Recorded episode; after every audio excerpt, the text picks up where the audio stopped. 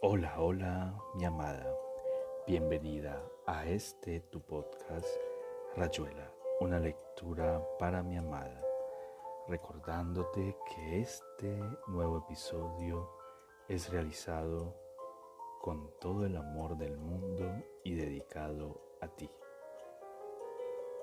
Hoy continuaremos con la lectura de uno de los grandes relatos de este maravilloso escritor llamado Julio Cortázar. Te amo, te amo con todo mi ser y todo mi corazón. Las manos que crecen. Él no había provocado. Cuando Cari dijo, eres un cobarde, un canalla y además un mal poeta, las palabras decidieron el curso de las acciones tal como suele ocurrir en esta vida. Black avanzó dos pasos hacia Cari y empezó a pegarle. Estaba bien seguro de que Cari le respondía con igual violencia, pero no sentía nada. Tan solo sus manos que, a una velocidad prodigiosa, rematando el lanzar fulminante de los brazos, iban a dar en la nariz, en los ojos, en la boca, en las orejas, en el cuello, en el pecho, en los hombros de Cari. Bien de frente, moviendo el torso con un balanceo rapidísimo, sin retroceder, Black golpeaba, sin retroceder, Black golpeaba. Sus ojos medían de lleno la silueta del adversario, pero aún mejor ubicaba sus propias manos, las veía bien cerradas, cumpliendo la tarea como pistones de automóvil como cualquier cosa que cumpliera su tarea moviéndose al compás de un balanceo rapidísimo. Le pegaba a Cari, le seguía pegando, y cada vez que sus puños se hundían en una masa resbaladiza y caliente, que sin duda era la cara de Cari, él sentía el corazón lleno de júbilo.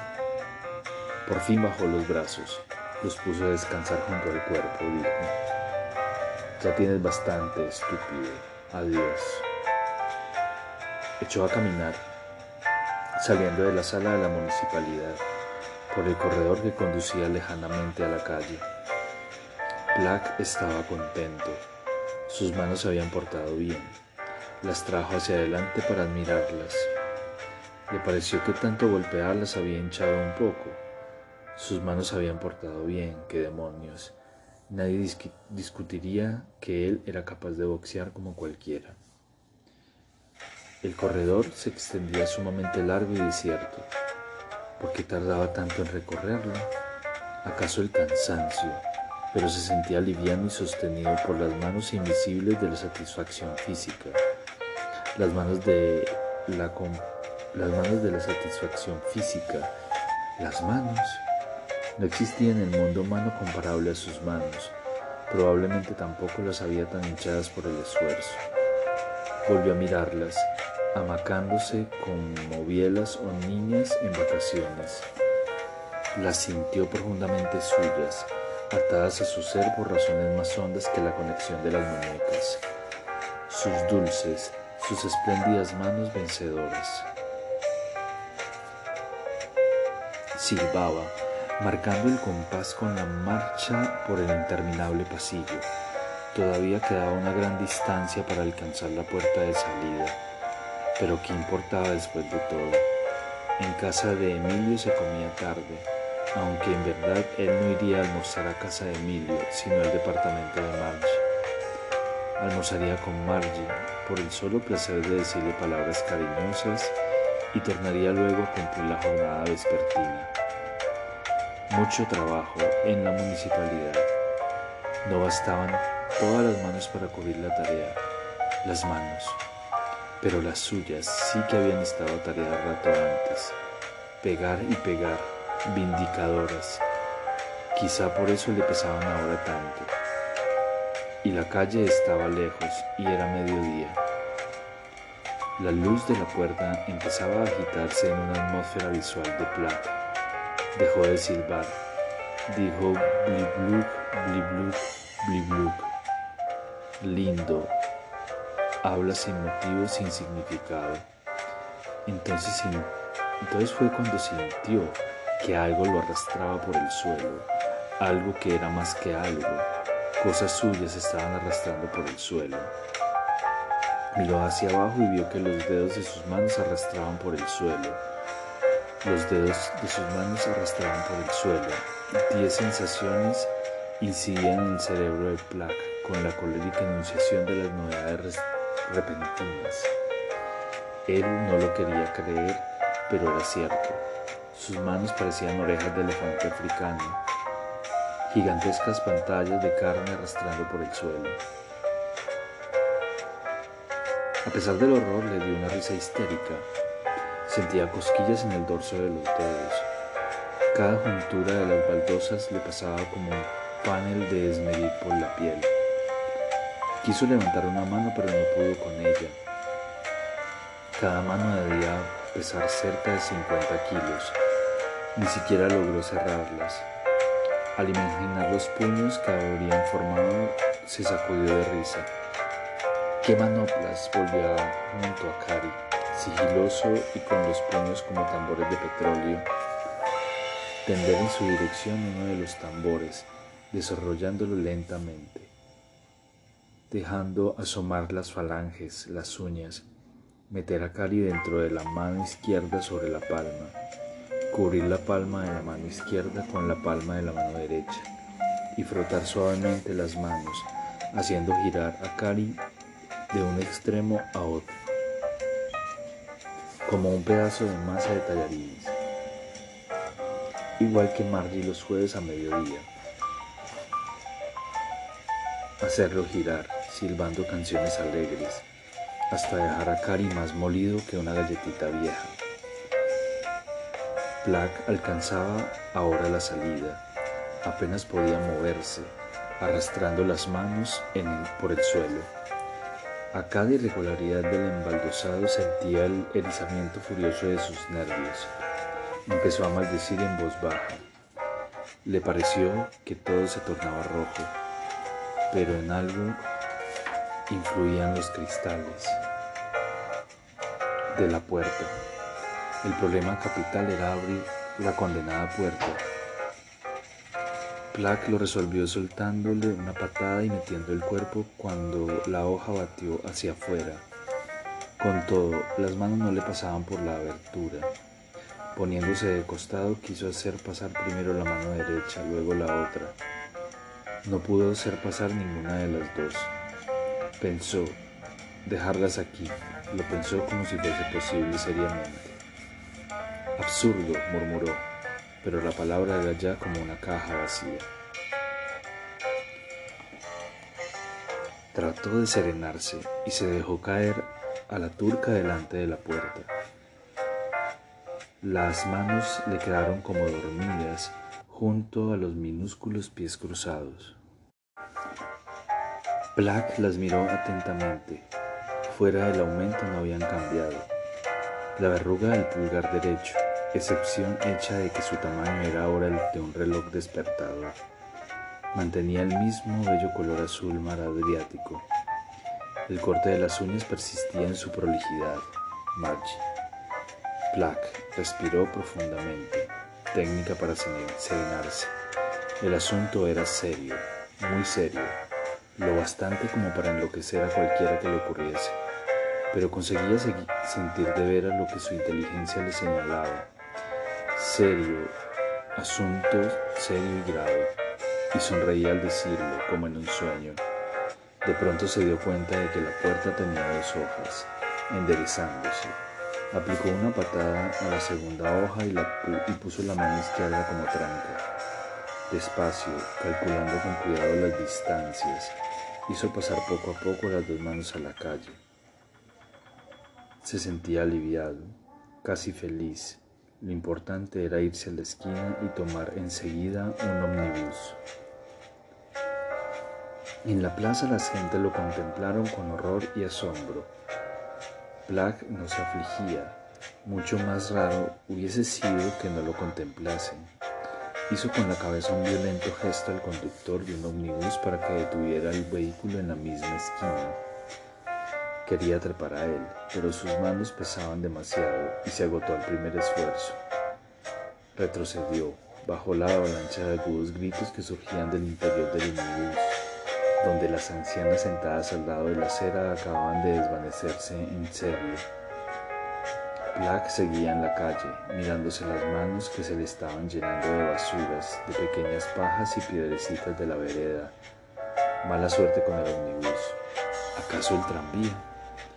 El tranvía se detuvo y los pasajeros exhalaron horrendos gritos al advertir aquellas manos arrastradas en el suelo y a Platt en medio de ellas, pequeñito y pálido. Los hombres estimularon histéricamente al conductor para que arrancara sin esperar. Platt no pudo, no pudo subir. Tomaré un taxi, murmuró empezando lentamente a desesperarse. Ahondaban los taxis, llamó a uno, amarillo. El taxi se detuvo como sin ganas, había un negro en el volante. Praderas verdes, balbuceó el negro. ¡Qué manos! Abre la portezuela, bájate, tómame la mano izquierda, súbela, tómame la mano derecha, súbela. Empújame para entrar en el coche más despacio. Así está bien. Ahora llévame a la calle 12, número 4075, y después vete al mismo infierno negro de todos los diablos. Praderas verdes, dijo el conductor ya tornado al tradicional color ceniza. ¿Seguro que esas manos son las suyas, señor? Gemía en su asiento. Apenas había sitio para él. Las manos ocupaban todo el piso. Se desbordaban sobre el asiento. Empezaba a refrescar y Plack estornudó. Quiso instintivamente taparse la, la nariz con una mano y por poco se arranca el brazo. Se dejó estar, agúlico, vencido, casi feliz. Las manos le descansaban sucias y macizas en el suelo del taxi. De la verruga, golpeada contra una columna de alambrado, brotaban algunas gordas gotas de sangre. Iré a casa de un médico, dijo Plack. No puedo entrar así en casa de Marge. Por Dios, no puedo. Le ocuparía todo el departamento. Iré a ver un médico. Me aconsejará la amputación. Yo aceptaré. Es la única manera. Tengo hambre. Tengo sueño. Golpeó con la frente el cristal delantero. Llévame a la calle 50, número 4856, consultorio del doctor September. Después se puso tan contento ante la idea que acababa de ocurrírsele que llegó a seguir el impulso de restregarse las manos de gusto. Las movió pesadamente, las dejó estar. El negro le subió las manos hasta el consultorio del doctor. Hubo una espantosa corrida en la sala de espera cuando Plack apareció, caminando detrás de sus manos que el negro sostenía por los pulgares, sudando a mares y gimiendo. Llévame hasta ese sillón. Así, está bien. Mete la mano en el bolsillo del saco. Tu mano, imbécil. En el bolsillo del saco. No, ese no, el otro. Más adentro, criatura, así. Saca rollo de dinero, aparta un dólar, guárdate el vuelto y adiós. Se desahogaba en el servicial negro, sin saber el porqué de su enojo, una cuestión racial. ¿Acaso claro está que sin porqués? Ya dos enfermeras presentaban sus sonrisas veladamente pánicas para que Plack apoyara en ellas las manos. Lo arrastraron trabajosamente hasta el interior del consultorio. El doctor September era un individuo con una redonda cara de mariposa en bancarrota. Vino a estrechar la mano de placa. Advirtió que el asunto demandaría ciertas forzadas evoluciones. Permutó el apretón por una sonrisa. ¿Qué lo trae por aquí, amigo Plack? Plack lo miró con lástima. Nada, repuso displicente. Me duele el árbol genealógico, pero no ve mis manos, pedazo de facultativo. Oh, oh, admitía September. Oh, oh, oh. Se puso de rodillas y estuvo palpando la mano izquierda de Plack. Daba la impresión de sentirse bastante preocupado. Se puso a hacer preguntas, las habituales, que sonaban extrañamente ahora que se aplicaban al asombroso fenómeno. Muy raro, resumió con aire convencido sumamente extraño, Plack. ¿A usted le parece? Sí, Es el caso más raro de mi carrera. Naturalmente usted me permitirá tomar algunas fotografías para el Museo de Rarezas de Pensilvania. No es cierto. Además tengo un cuñado que trabaja en The Chote, un diario silencioso y reservado. El pobre Corincus anda bastante arruinado. Me gustaría hacer algo por él. Un reportaje al hombre de las manos, digamos de las manos extralimitadas, sería el triunfo para Corincus. Le concederemos esa primicia, ¿no es verdad? Lo podríamos hacer aquí esta misma noche. Black escupió con rabia, le temblaba todo el cuerpo. No, no soy carne de circo, dijo oscuramente. He venido tan solo que me impute esto. Ahora mismo, entiéndalo. Pagaré lo que sea. Tengo un seguro que cubre estos gastos. Por otra parte están mis amigos que responden por mí. En cuanto sepan lo que me pasa, vendrán como un solo hombre a estrecharme la... Bueno, ellos vendrán. Usted dispone, mi querido amigo. El doctor September miraba su reloj pulsera. Son las tres de la tarde. Y Plack se sobresaltó porque no creía que hubiese transcurrido tanto tiempo. Si lo operó ya, le tocará pasar el peor rato por la noche. Esperamos a mañana. Entre tanto, Corincus el peor rato lo estoy pasando ahora, dijo Plack, y se llevó mentalmente las manos a la cabeza. Opéreme, doctor, por Dios, opéreme. Le digo que me opere. Opéreme, hombre. No sea criminal. Comprenda lo que sufro. Nunca le crecieron las manos a usted. Pues a mí sí. Ahí tiene, a mí sí. Lloraba y las lágrimas le caían impunemente por la cara y goteaban hasta perderse en las grandes arrugas de las palmas de las manos sus manos que descansaban boca arriba en el suelo, con el torso en las baldosas heladas. El doctor September estaba ahora rodeado de un diligente cuerpo de enfermeras al cual más linda entre todas sentaron a Plant en un taburete y le pusieron las manos sobre una mesa de mármol. Hervían fuegos, olores fuertes se confundían en el aire, relumbrar, relumbrar de aceros, de órdenes. El doctor September, enfundado en siete metros de género blanco, y lo único vivo que había en él eran sus ojos. Black empezó a pensar en el momento terrible de la vuelta a la vida, después de la anestesia. Lo acostaron dulcemente de manera que las manos quedaron sobre la mesa de mármol donde se llevaría a cabo el sacrificio. El doctor September se acercó, riendo por debajo de la mascarilla. Corincus vendrá a sacar fotos, dijo. Oiga, Platt, esto es fácil. Piensa en cosas alegres y su corazón no sufrirá. Se despide de sus manos. Cuando despierte ya no estarán con usted. Plack hizo un gesto tímido. Empezó a mirarse las manos, primero una y después otra. Adiós muchachitas, pensó.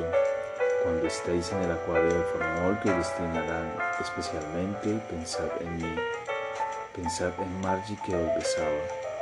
Pensad, pensad en Mit cuyo pelaje acariciabais. Os perdono la mala pasada en homenaje a la paliza que le disteis a Cari, a ese vanidoso insolente. Habían acercado algodones a su rostro y Plack estaba empezando a sentir un olor dulce y poco agradable. Intentó una protesta, pero September hizo una suave señal negativa. Entonces Plack se cayó. Era mejor dejar que lo durmiera, entretenerse pensando cosas alegres. Por ejemplo, la pelea con Cari.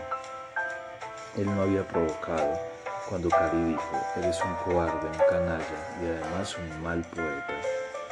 Las palabras decidieron el curso de las acciones, tal como suele ocurrir en esta vida. Plack avanzó dos pasos hacia Cari y empezó a pegarle.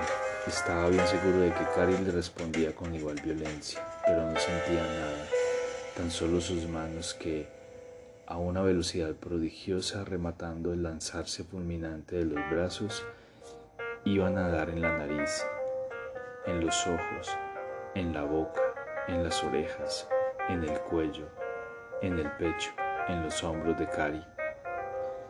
Lentamente tomaba a sí mismo. Al abrir los ojos, la primera imagen que se coló en ellos fue la de Cari. Un Cari muy pálido e inquieto que se inclinaba buceante sobre él. Dios mío, Black viejo, jamás pensé que iba a ocurrir una cosa así. Black no comprendió. Cari allí pensó. ¿Acaso el doctor September, en previsión de una posible gravedad posoperatoria, había avisado a los amigos? ¿Por qué, además de Cari, veía él ahora los rostros de otros empleados de la municipalidad que se agrupaban en torno de su cuerpo tendido? ¿Cómo estás, Black? pregunta Cari con voz estrangulada. ¿Te, ¿Te sientes mejor? Entonces, de manera fulminante, Black comprendió la verdad. Había soñado, había soñado. Cari me acertó un golpe en la mandíbula desmayándome. En mi desmayo he soñado ese horror de las manos. Lanzó una aguda carcajada de alivio. Una, dos, muchas carcajadas. Sus amigos lo contemplaban con, con rostros todavía ansiosos y asustados. Oh, gran imbécil, apostrofó Black, mirando a Cari con ojos brillantes. Me venciste, pero espera que me ponga un poco. Te voy a dar una paliza que tendrá un año en cama.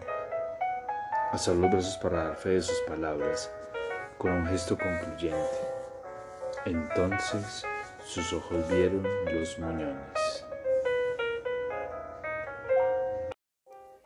Y aquí termina Rayuela, una lectura para mi amada. Espero te haya gustado este relato. Te amo, te amo con todo mi ser y todo mi corazón.